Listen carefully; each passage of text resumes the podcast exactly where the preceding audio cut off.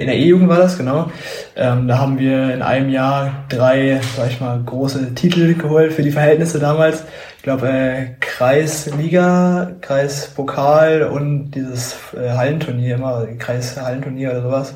Genau, das haben wir alles in einem Jahr gewonnen. Das war aber mein größter Erfolg, der Vize-Europameistertitel. Das erste Mal, dass ich in so einer, in so einer europäischen Spitze, sag ich mal, richtig mitgefahren bin. Die pure, die absolute Kraft sieht man halt auf der Bahn. Technik natürlich auch ein bisschen, vor allem in den Massenstartrennen in Madison. Äh, und das macht für mich der, den, Bahn, den Bahnsport eben aus, dass er halt so, dass er halt eigentlich die nackte Wahrheit ist.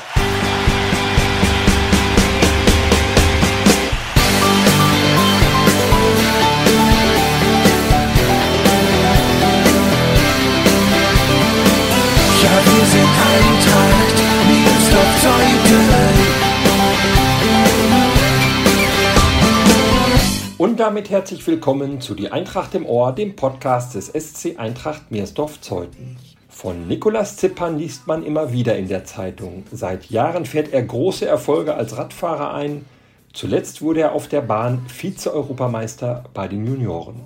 Was viele nicht wissen, Nikolas sportliche Karriere begann als Fußballer bei der Eintracht. Davon erzählt er in dieser Episode und auch davon, wie er zum Radsport kam. Er beschreibt das Drama bei den Weltmeisterschaften Anfang September in Kairo, als er klar in Führung lag und den Titel doch nicht holte. Und er spricht über seine Ziele. Nikolas peilt eine Profikarriere an, will unbedingt zu den Olympischen Spielen. Eine echte Vollspeed-Episode also. Mein Name ist Gregor Rumelaut. Ich wünsche euch jetzt viel Spaß beim Zuhören. Zuletzt gelacht. Herzlich willkommen, Nikolas Zippern. Ja, hallo, danke, dass ich hier dabei sein darf bei dem Podcast. Sehr gerne und sehr ungewöhnlich, denn wir haben erst einmal hier einen Radsportler sitzen, der sehr, sehr erfolgreich ist. Viele Eintrachtler können das regelmäßig nachlesen in der Zeitung, im Internet. Aber wenige wissen, dass du eine Eintracht-Vergangenheit hast, eine fußballerische Eintracht-Vergangenheit. Ja, also es fing alles damit an, dass meine Kumpels in der Grundschule äh, Fußball gespielt haben. Ich war damals noch beim Ton ein bisschen unterwegs. Dann habe ich angefangen äh, und die meinten, ja, komm doch mal, komm doch mal vorbei, bisschen, bisschen zocken. und dann habe ich es mal gemacht, hat es mir Spaß gemacht und damit fing es eigentlich an. Und dann habe ich von 2012 bis 2016 eben Fußball gespielt und war mal sehr schön, hat sehr Spaß gemacht. Welche Position hast du gespielt? Ah, Ich habe äh, vom, im Verlaufe meiner kleinen Karriere, sag ich mal, immer ein bisschen gewechselt. Also ich, am Anfang habe ich angefangen ähm, als links, äh, linker Mittelfeldspieler. Ja. Äh, und dann bin ich immer so ein bisschen nach, nach hinten ge, gewandert. Also dann war ich irgendwann auf der Sechser, auf dem Sechser, wo dann das Feld ein bisschen größer wurde. Und irgendwann war ich dann auch in der Verteidigung ab und zu mal. Das heißt, du hast in der E-Jugend gespielt und in der D-Jugend, wenn ich das richtig mal zusammenrechne. Äh, F-Jugend habe ich, angefangen. Okay, ja. Nebenher bist du damals schon Rad gefahren? Ja, also sehr selten noch. Ähm, ich hatte schon ein Rennrad, mein erstes habe ich mit acht Jahren bekommen. Und dann bin ich halt, ja, weiß ich nicht, zwei, dreimal im Jahr gefahren mit meinem Vater, meinem Opa, weil die auch beide äh, das äh, sehr häufig gemacht haben oder immer noch machen. Genau. Und dann bin ich halt auch mal so ein paar kleine Amateur-Anfängerrennen gefahren. Ja, da war ich auch mal gut, schon gut vorne mit dabei. Ähm, und dann irgendwann hat, hat sich dann, sag ich mal, habe ich dann dafür entschieden, dass ich dann so eine Lizenz löse und dann, dann halt den Radsport als, als Hauptsportart mache. Über deine Radsportkarriere sprechen wir gleich noch. Ich wollte noch mal eben nachfragen, gab es denn besondere Erfolge, besondere Spiele, besondere Momente, die du bei der Eintracht erlebt hast? Ähm, ja, in dem einen Jahr, das war in der, in der D-Jugend, nee, in der E-Jugend war das, genau. Ähm, da haben wir in einem Jahr drei, sag ich mal, große Titel geholt für die Verhältnisse damals. Ich glaube, äh, Kreisliga, Kreispokal und dieses äh, Hallenturnier immer, Kreishallenturnier oder sowas. Genau, das haben wir alles in einem Jahr gewonnen. Triple heißt das im Fußball. Genau, Ne? Triple, ja.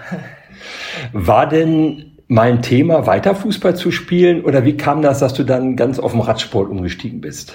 Also wenn ich mich recht erinnere, dann war das so, dass ich eigentlich schon relativ früh meinen Vater gefragt habe, ja, wann, wann kann ich dann anfangen, richtig Rad zu fahren? Und er meinte, ja, bleib mal ganz ruhig, du hast noch äh, so viel Zeit.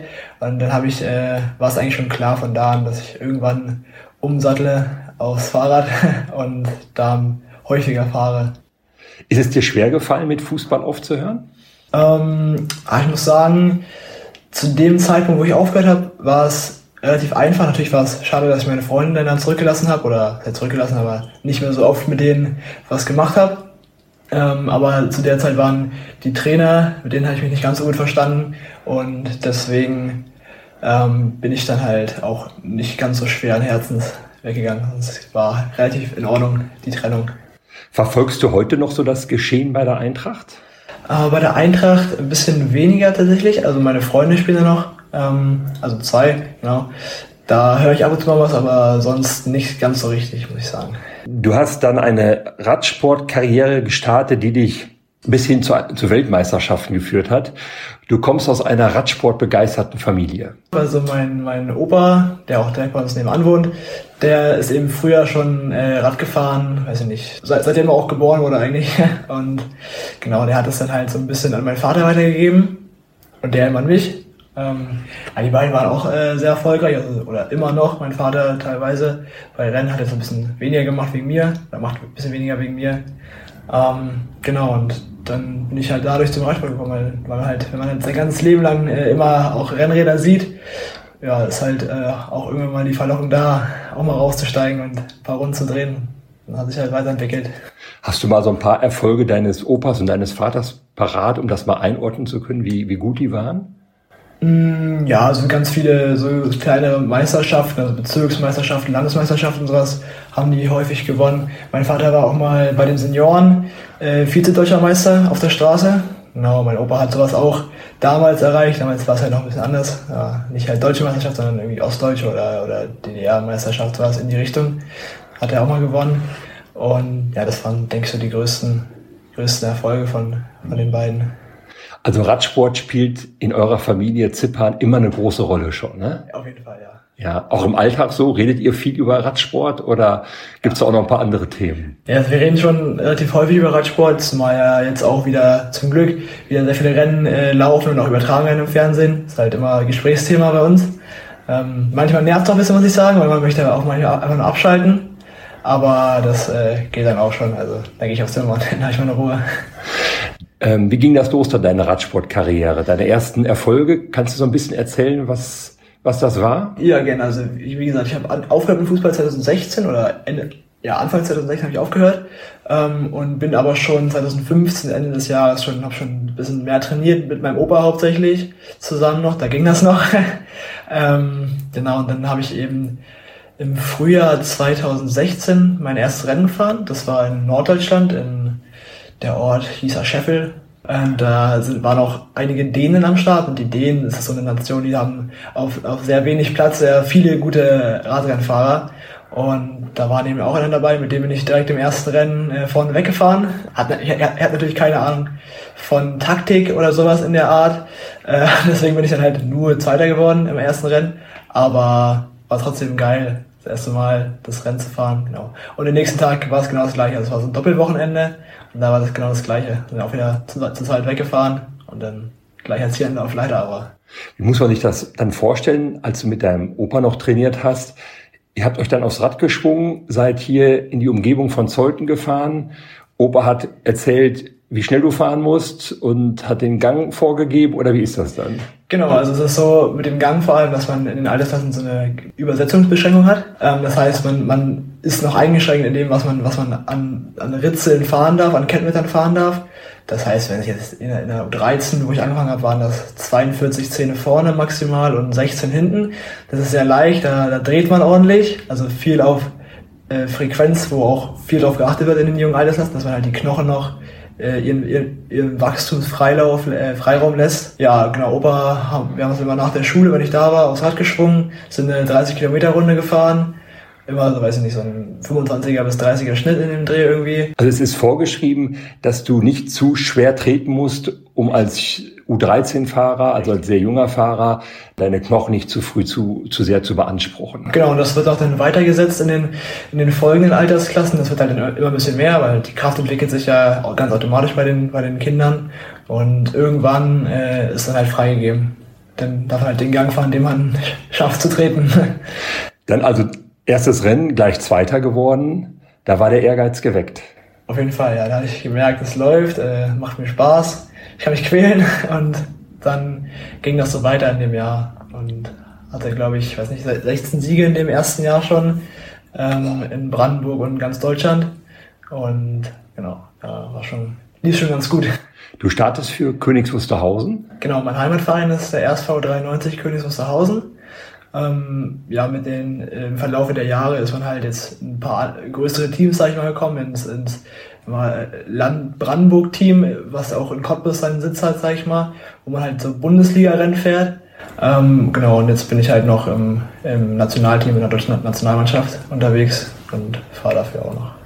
Was haben denn die vom Verein damals gesagt, als du gerade mal als Frischeinsteiger 16 Rennen gewonnen hast in deinem ja, ersten Jahr? Ja, sich haben sich natürlich alle sehr, sehr, sehr gefreut für mich und auch, dass es halt mal wieder, sag ich mal, einen jungen Sportler gibt äh, in dem Verein, der so erfolgreich ist, weil es war, früher war das, äh, gab es sehr viele junge Sportler im Verein aber jetzt äh, zur Zeit, wobei jetzt zur Zeit äh, wächst, äh, sinkt der, der Altersdurchschnitt wieder etwas, aber so, davor, bevor ich angefangen habe, äh, waren es halt sehr viele ältere, ältere Herrschaften, die dort im Verein Mitglied waren. Wo du dann so erfolgreich warst, war dann auch klar, du, du trainierst immer mehr, immer intensiver und es muss jetzt auch irgendwie eine Lösung her, um das mit der Schule kompatibel zu machen. Genau, das war aber auch in den ersten Jahren gar kein Problem. Also natürlich war es ein bisschen stressig.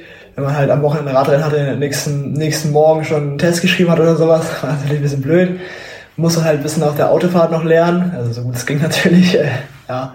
Ähm, aber es hat sich eigentlich immer so herausgestellt, dass es immer geklappt hat mit dem, mit, mit dem Zwiespalt Schule und, und Sport.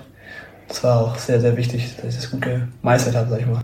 Du bist aber jetzt auf der Sportschule in Cottbus. Genau, ich wollte, also es war so, dass ich eben erst auf der Grundschule in Zeuthen war, dann äh, nach der sechsten Klasse aufs Gymnasium äh, nach KW, äh, also Friedrich-Wilhelm-Gymnasium gewechselt habe. Dort wollte ich aber unbedingt noch ähm, die zehnte Klasse sozusagen, den, den Abschluss erstmal schon mal fertig machen. Das habe ich auch geschafft. Und danach war dann eigentlich äh, schon relativ klar, dass ich dann wechseln äh, würde, weil es danach halt mit dem Abiturstress in zwei Jahren ist ein bisschen, bisschen kritisch, zumal es jetzt auch die, das letzte Jahr nicht gerade weniger wurde mit, mit Radsport, sondern eher mehr. Du hast mir im Vorgespräch erzählt, wir haben jetzt den 9. September und du warst in diesem Jahr noch nicht in der Schule.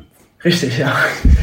Das äh, äh, kommt dadurch zustande, dass ich bisher nur auf äh, Trainingslagern oder auf Lehrgängen war, äh, in Vorbereitung auf die Europameisterschaft in Apeldoorn in den Niederlanden und der Weltmeisterschaft in Kairo, Ägypten. Genau, da hatten wir eben eine sehr lange Vorbereitung. Bisschen, bisschen zu lang, äh, wie auch unser Trainer zugegeben hat, aber trotzdem alles super geklappt. Ähm, genau, ich war insgesamt, glaube ich, neun Wochen auf dem, im Trainingslager und alt dann auch. Du hast eben schon angedeutet, du bist im Kader des Bundesdeutscher Radfahrer, so heißt das, also quasi in der Junioren-Nationalmannschaft, wenn man so will. Seit wann ist das so? Ähm, seit Ende letzten Jahres bin ich dort drin. Also sozusagen letztes Jahr bin ich noch in der Altersklasse U17 gefahren und bin dann eben zum Jahreswechsel, also im Dezember, in die neue Altersklasse aufgestiegen und dann bin ich eben in den Kader gekommen durch meine Leistung davor auf der Bahn. Ich bin im, im Bahn-Nationalkader hauptsächlich.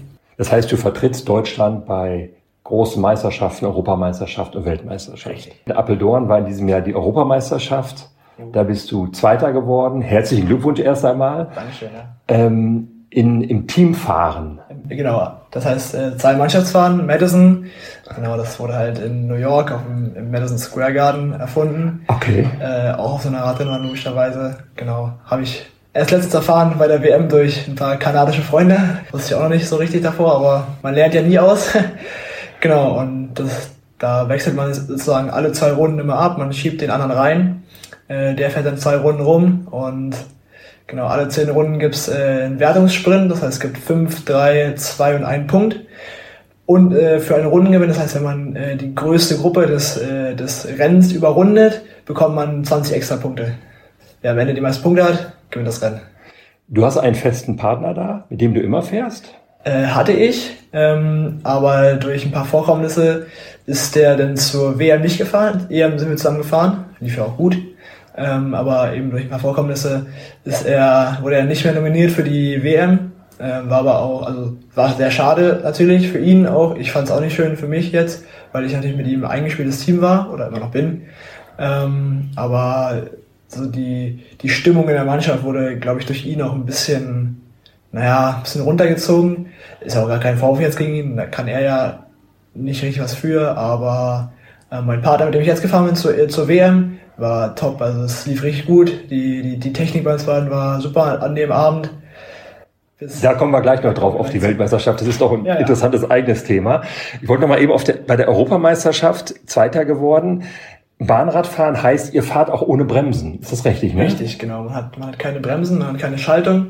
Man hat nur einen starren Gang, äh, den man die ganze Zeit tritt. Also man kann auch nicht aufhören zu treten, weil sonst fliegt man auf die Nase.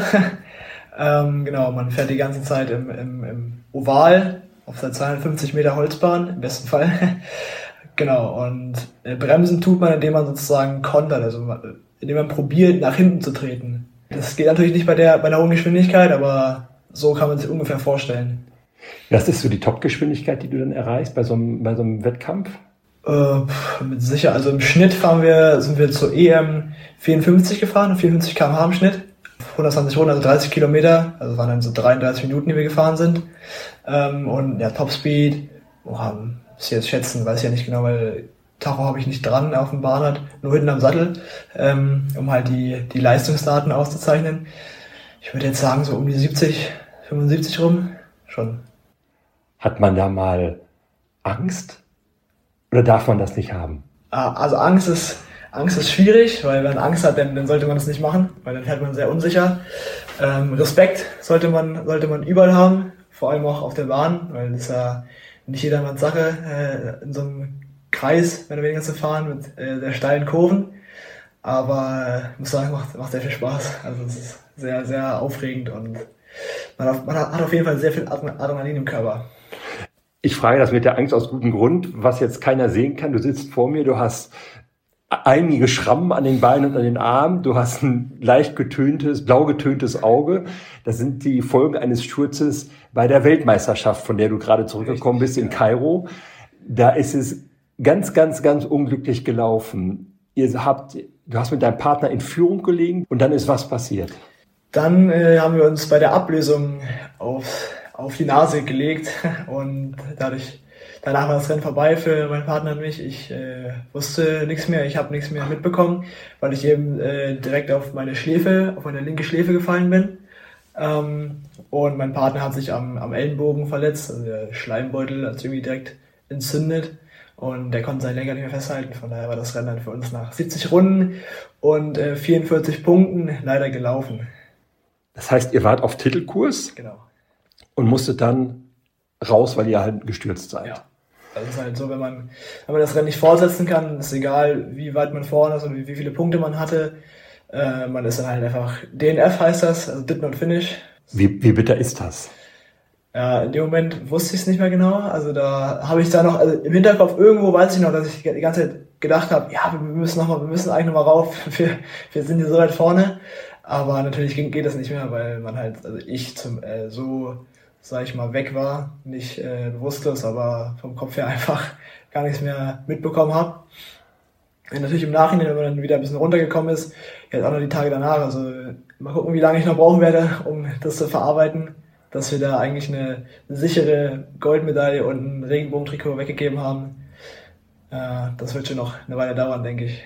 Also ein bisschen Enttäuschung ist noch da, dass das so unglücklich geendet ist. Definitiv. Man muss auch dazu noch sagen, dass wir ähm, mit den Punkten, die wir bis dahin schon gesammelt hatten, also 70 Runden, das heißt, wir hätten noch 50 Runden fahren müssen, wären wir trotzdem äh, noch Zweiter geworden. Das heißt, ihr hattet einen so großen Vorsprung, dass ihr mit den Punkten, die ihr auf etwas mehr als die Hälfte der Strecke gesammelt habt, am Ende Vize-Weltmeister geworden wärt. Theoretisch, wenn wir nicht rausgenommen äh, worden wären, ja. ja. dann wären wir noch Vizemeister geworden. Ist der Vize-Europameistertitel so dein bislang größter Erfolg? Ja, definitiv. Also ich, ich habe schon einige, also fünf deutsche Meistertitel habe ja. ich schon. Auch in diesem Jahr habe ich eingeholt, auch in Madison. ähm, man könnte meinen, die, das liegt mir ein bisschen. ja, und das war aber mein größter Erfolg, der Vize-Europameistertitel. Das erste Mal, dass ich in so einer, in so einer europäischen Spitze, sage ich mal, richtig mitgefahren bin. Und das lief schon sehr, sehr gut. Die Briten waren stärker als wir, aber das ist okay. Siehst du deine Zukunft eigentlich auf der Bahn oder auf der Straße? Ich will mich da noch gar nicht so richtig festlegen. Also mir macht äh, der Bahnradsport sehr viel Spaß, weil man halt die Power, die man halt hat, also die absolute Power-Leistung äh, halt sieht und äh, nicht irgendwie durch Wind, äh, schlechte Straßen, äh, Berge. Berge äh, durch irgendwas ausgebremst wird und genau, also die, die pure, die absolute Kraft sieht man halt auf der Bahn. Technik natürlich auch ein bisschen, vor allem in den Massenstartrennen in Madison. Äh, und das macht für mich der, den, Bahn, den Bahnradsport eben aus, dass er halt so, dass er halt eigentlich die nackte Wahrheit ist. Wenn es weiter so läuft bei dir, in drei Jahren sind wieder Olympische Spiele in Paris. Nicht ganz auszuschließen, dass wir dich da sehen, oder? Das wäre wär, sehr- das wär sehr, sehr schön, wenn, wenn ihr mich da sehen würdet. Äh, Das wird auch noch ein sehr, sehr langer und, und harter Weg. Ähm, zumal es auch in Deutschland schon sehr, sehr viele gute Bahnfahrer gibt. Wenn es nicht klappen sollte, also wovon ich erstmal jetzt ausgehe, natürlich arbeite ich hart dafür, dass es äh, klappen könnte, dann habe ich immer noch äh, vier Jahre später nochmal Zeit und dann eventuell danach nochmal, hoffentlich, wenn alles weiter so gut geht wie bisher. Dein Ziel ist ganz klar, du willst Profi werden. Genau, ja. Also das ist mein, mein Hauptziel. Wie gesagt, äh, ob nun nur Bahn äh, oder nur Straße, da möchte ich mich noch nicht entscheiden. Also ich möchte erstmal jetzt noch sehen, wie es auf der Straße weitergeht, weitergehen kann, wie, wie ich da so klarkomme, in welchen verschiedenen äh, Renntypen ich klarkomme. Also Berge werden es nicht sein, kann ich jetzt schon mal sagen. Äh, aber so, so Klassikerrennen äh, auf Kopfsteinpflaster, die machen mir sehr viel Spaß. Und genau, da möchte ich noch so einen Zwiespalt haben und wäre schön, wenn ich das auch in, in Zukunft noch so weiterführen kann, dass ich beides fahren kann.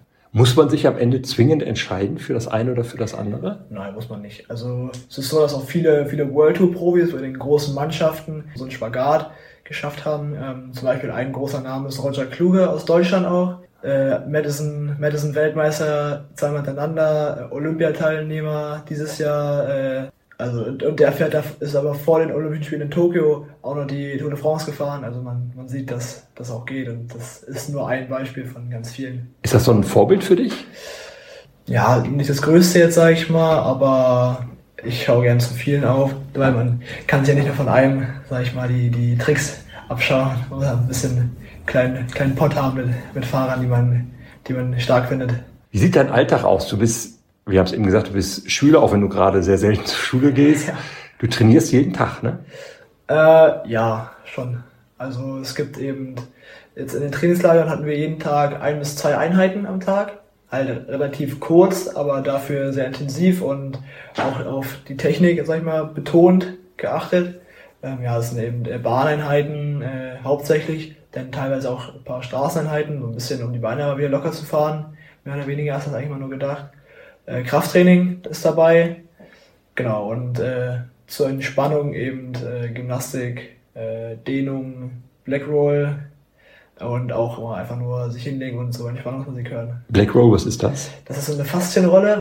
Ja, öffnet man halt die Beine wieder ein bisschen, äh, bringt das, das ganze Wasser aus den Faszien ein bisschen, bisschen wieder raus und macht die Beine wieder ein bisschen fluffiger. Radsport, wie du schon selber sagst, ist eine sehr trainingsintensive Sportart. Gibt es dann auch Momente, wo du sagst, boah, ich habe irgendwie gar keinen Bock, heute aufs Rad zu steigen und zu trainieren? Ja, ja sicher gibt's da auch mal ein, zwei Tage, wo man keine Lust hat zu trainieren. Aber wenn man so ein großes Ziel, Ziel vor Augen hat, dann äh, kann man sich dafür auch wieder recht schnell motivieren. Also das dauert nicht lange. Lustigerweise bin ich jetzt nach der Weltmeisterschaft äh, sogar noch ein bisschen motivierter als davor. Das ist bei mir ein ganz komisches Phänomen irgendwie, aber ist halt so. Aber eigentlich gute Voraussetzung, dass man nach einem, einem Sieg, der in letzter Sekunde mehr oder weniger aus, aus, aus Sturzgründen aus der Hand gegeben werden musste, dass das einen eher mehr motiviert statt runterzieht. Ja, gut, das, ja, das kann sein, dass es auch mentale Stärke ein bisschen ist. Muss man als Radfahrer mental stark sein? Ja, sehr. Also ich denke, das ist auch in, in vielen Sportarten so. Aber ich denke, im Radsport ist es extrem, weil ähm, eben die Einflüsse von außen auch so extrem sind. Ähm, und vor allem auch muss man sich ja im Radsport, also natürlich auch in anderen Sportarten, aber ich habe ja auch Fußball gespielt davor und wie wir gerade schon besprochen haben.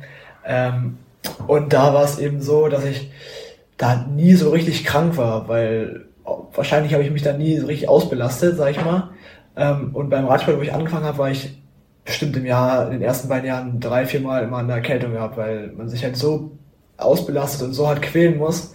äh, um die, die Leistung zu bringen. Und das ist äh, schon krass. Und dafür muss man halt vom Kopf frei sein, weil wenn der Kopf nicht frei ist und man nicht äh, ein klares Ziel hat und sich nicht zu doll unter Druck setzt, dann äh, geht das auch nicht. Also man muss wirklich immer Kopf frei und dann geht es erst wirklich voran. Brauchst du das so ein bisschen so über die deine körperlichen Grenzen zu gehen? Ja, schon. Also das ist das ist auch das, was man, glaube ich, als, als, als Radsportler oder allgemein als Sportler auch haben muss, dass man äh, sich gerne quält und gerne äh, neues, eine neue Grenze erreicht. Und das ist, macht mir auch Spaß und das, klar nicht immer, aber in den meisten Fällen ist schon, macht schon Spaß. Nun trainierst du nicht alleine und deine, deine Rennen bei EM und WM hast du auch mit einem Partner gemacht bei dem Wettbewerb. Aber am Ende sitzt du alleine auf dem Rad. Fehlt dir manchmal so das, was beim Fußball das Besondere ist, so dieses Mannschaftsgefühl, diesen Team Spirit?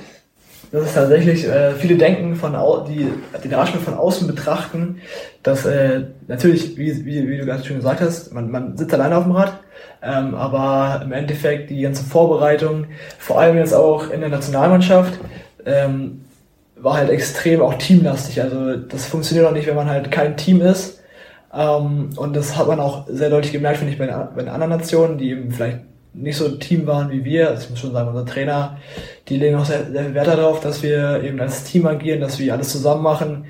Nervt auch ab und zu mal, wenn man die ganze Zeit aufeinander hockt, aber im Großen und Ganzen ist es schon sehr gut. Die Stimmung war immer top gewesen, bis auf ein, zwei Ausnahmen. Und eben auch sehr, sehr wichtig, so ein, so ein gutes Team an der Seite zu haben. Wenn man fällt, äh, auch jetzt, sag ich mal, vom, vom Mentalen her, dann braucht, braucht man immer jemanden, äh, der einen auffängt. Genau, und deswegen ist es auch schon sehr, sehr wichtig, äh, ein Team hinter sich zu haben. Natürlich, vom Fußball her ist es noch ein bisschen extremer, weil man halt eben zusammen auf dem Platz steht und zusammen gewinnt, zusammen verliert. Ähm, Im Radsport sieht man das halt eben nicht, aber im Hintergrund, dann äh, ist es schon. Ist ein starkes Team dabei. Ja, ja. Jetzt hast du schon erzählt, du warst bei der EM in den Niederlanden, du warst bei der WM in Ägypten, du warst in Trainingslagern irgendwo. Hast du manchmal Heimweh? Ähm, ja, sicher, ab und zu hat man schon mal Heimweh. Aber tatsächlich ging es dieses Jahr. Also ich hatte es mir äh, ein bisschen schlimmer vorgestellt, aber es ging dann äh, hinten raus schon. Ähm, aber sonst an sich das Reisen macht mir schon sehr viel Spaß. Also gut nach Ägypten, äh, das war jetzt, da haben wir jetzt nicht viel gesehen, weil man eben nur entweder im Hotel war oder auf der Radrennbahn, weil da kann man sich nicht groß frei bewegen oder durften wir auch nicht. Wegen ähm, Corona wahrscheinlich wegen Corona auch. Corona auch ja. und ja, wegen der ganzen Infrastruktur, da ist alles ein bisschen chaotisch dort. Aber ist auch eine, eine Kultur, muss man, muss man auch mal gesehen haben und ja, aber wie gesagt, also Reisen finde ich sehr interessant. Ich, ich möchte die Welt gerne, äh, also werde ich auch hoffentlich noch, noch, noch mehr erkunden. Und äh, Heimweh spielt immer eine Rolle. Natürlich will man auch mal gern was essen gehen mit der Familie, aber das kann man ja dann in den freien Tagen äh, danach machen oder in der Pause. Stimmt das eigentlich, dass Radfahrer vor großen Wettkämpfen ganz viel essen, an ganz viel an Kohlenhydrate zu sich nehmen, Pasta, tellerweise? Ja, genau. Also meistens fängt es schon sogar schon in der Woche vor dem großen Rennen an, dass man sich schon äh, sehr kohlenhydratlastig ernährt. Nudeln, äh, Reis, Kartoffeln, dann immer schön Fleisch äh, mit wenig Fett, also äh, wie Hähnchen, äh, Pute und sowas alles. Ähm, genau, und halt auch, halt, natürlich auch, dass man achtet darauf, dass man sich gesund ernährt, das spielt aber immer eine Rolle. Also. Und vorm Rennen natürlich auch. Also am Abend davor isst man nochmal eine sehr große Portion Pasta oder eben Reis, ähm, damit man halt die Speicher nochmal komplett aufgefüllt hat. Und dann morgens nochmal, also kommt halt, kommt darauf an, wie lang das Rennen ist und äh, wie anstrengend es wird. Dann kann, ist man halt mal mehr, mal weniger, mal ein bisschen gesünder, mal ein bisschen ungesünder. Mal eine ganz praktische Frage, wenn man sich abends vor den Bauch vollschlägt, kann man dann vernünftig schlafen? Ja, klar, also das geht schon. Das geht. Also man ist dann schon so, weiß ich nicht, um äh, 19 Uhr oder so 20 Uhr, dann geht man meistens auch, also ich gehe meistens erst äh, vor dem Renntag so um 23 Uhr schlafen, je nachdem wann ich halt aufstehen muss. Also ich probiere äh, nicht länger als 8 Stunden zu schlafen. Also vielleicht acht, achteinhalb Stunden eventuell mal so in dem Dreh irgendwie, aber wenn man zu viel schläft, ist auch nicht gut. Wenn man dann zu erholt ist, man muss schon ein bisschen sag ich mal, ein bisschen schon ein bisschen mit der, mit der, mit der Belastung vom, vom Vortag und von den Vorwochen schon rein. Ja. Sonst ist man halt zu, zu locker und das, das geht auch, ist auch nicht, also denke ich, ist auch nicht gut. Du wirst jetzt irgendwann mal wieder zur Schule gehen, nehme ich an. Genau, nächste Woche, ja. Nächste Woche. Und ähm, dann wirst du deinen Schulabschluss machen, dein Abitur. Und dann wirst du dich ganz aufs Radfahren konzentrieren. Ja, also es ist so, ich habe äh, die Schule, also ich bin ja jetzt auf der, auf der Gesamtschule oder Sportschule mit Gymnasial seiner Oberstufe In Cottbus? in Cottbus, genau. Mm, Und es ist so, dass ich die Schule noch gestreckt habe auf äh, 14 Jahre anstatt 13 Jahre, weil ich eben im, im Hinterkopf schon hatte, wenn ich jetzt äh, bei den großen Rennen bin, dass ich dann Anfang diesen Jahres wenig in der Schule sein werde. Kam ja auch so zum Glück. ähm, und genau, jetzt fängt es dann ab nächster Woche wieder an, dass ich dann mich darauf konzentriere, mehr konzentriere, äh, die Schule zu, äh, zu machen. Natürlich werden jetzt immer noch ein paar Rennen sein, äh, wo ich auch äh, mich auch darauf konzentriere und wenn das dann, wenn dann die Saison zu Ende ist, dann werde ich mich natürlich erstmal komplett auf die Schule konzentrieren und nebenbei halt das Training, äh, was natürlich auch einen sehr großen Stellenwert hat in der Vorbereitung wieder. Aber da ist halt ein bisschen spannender als in der Saison. Da bin ich sehr gespannt, wo wir dich noch überall sehen werden. Olympische Spiele, vielleicht schon in Paris, vielleicht vier Jahre später. Da werden sicherlich viele bei der Eintracht auch hinschauen. Jetzt spätestens, wenn sie diesen Podcast gehört haben. Zudem gehört auch ein kleines Spielchen am Schluss, entweder oder heißt das. Ich würde dir ähm, 20 Begriffspaare vorgeben und dich bitten, möglichst spontan und möglichst schnell dich für einen Begriff zu entscheiden. Der erste ist eigentlich was ganz einfaches für Fußballer, aber da du ja mal einer warst und wahrscheinlich mit Herz immer noch dabei bist, dürfte es auch für dich nicht so schwierig sein. Linksfuß oder Rechtsfuß? Rechtsfuß. Hund oder Katze? Katze. Pizza oder Pasta? Pasta. Obwohl du so viel essen musst, weiter Pasta, okay. Ketchup oder Mayo? Ketchup. Berge oder Strand? Berge. Sommer oder Winter? Sommer. Früh aufstehen oder lange schlafen? Früh aufstehen. Geld ausgeben oder sparen? Sparen. Geld oder Ruhm? Rum. Auto oder Fahrrad? Bisschen blöde Frage, gibst du. Fahrrad. Wein oder Bier? Bier. Aufzug oder Treppe? Äh, Auszug. Fisch oder Fleisch? Fleisch. Krimi oder Komödie? Komödie. Theater oder Kino? Kino. Dusche oder Badewanne? Dusche. Jeans oder Jogginghose? Jeans. Cola oder Pepsi? Cola. Stadt oder Land? Land. Unter Wasser atmen oder fliegen können? Fliegen können. Vielen Dank, lieber Nikolas, dass du dich zur Verfügung gestellt hast. Ich wünsche dir ganz, ganz viel Erfolg bei all deinen Zielen. Vor allen Dingen äh, bleib gesund, nicht, dass du doch mal so viele Stürze erlebst äh, wie jetzt gerade bei der Weltmeisterschaft in Kairo. Ja, ich bedanke mich auch nochmal, dass ich hier dabei sein durfte und für die, für die Wünsche. Und ich hoffe, dass, äh, dass ich wieder ein bisschen öfter jetzt bei der Eintracht mal vorbeischaue. Du bist herzlich willkommen. Vielen Dank.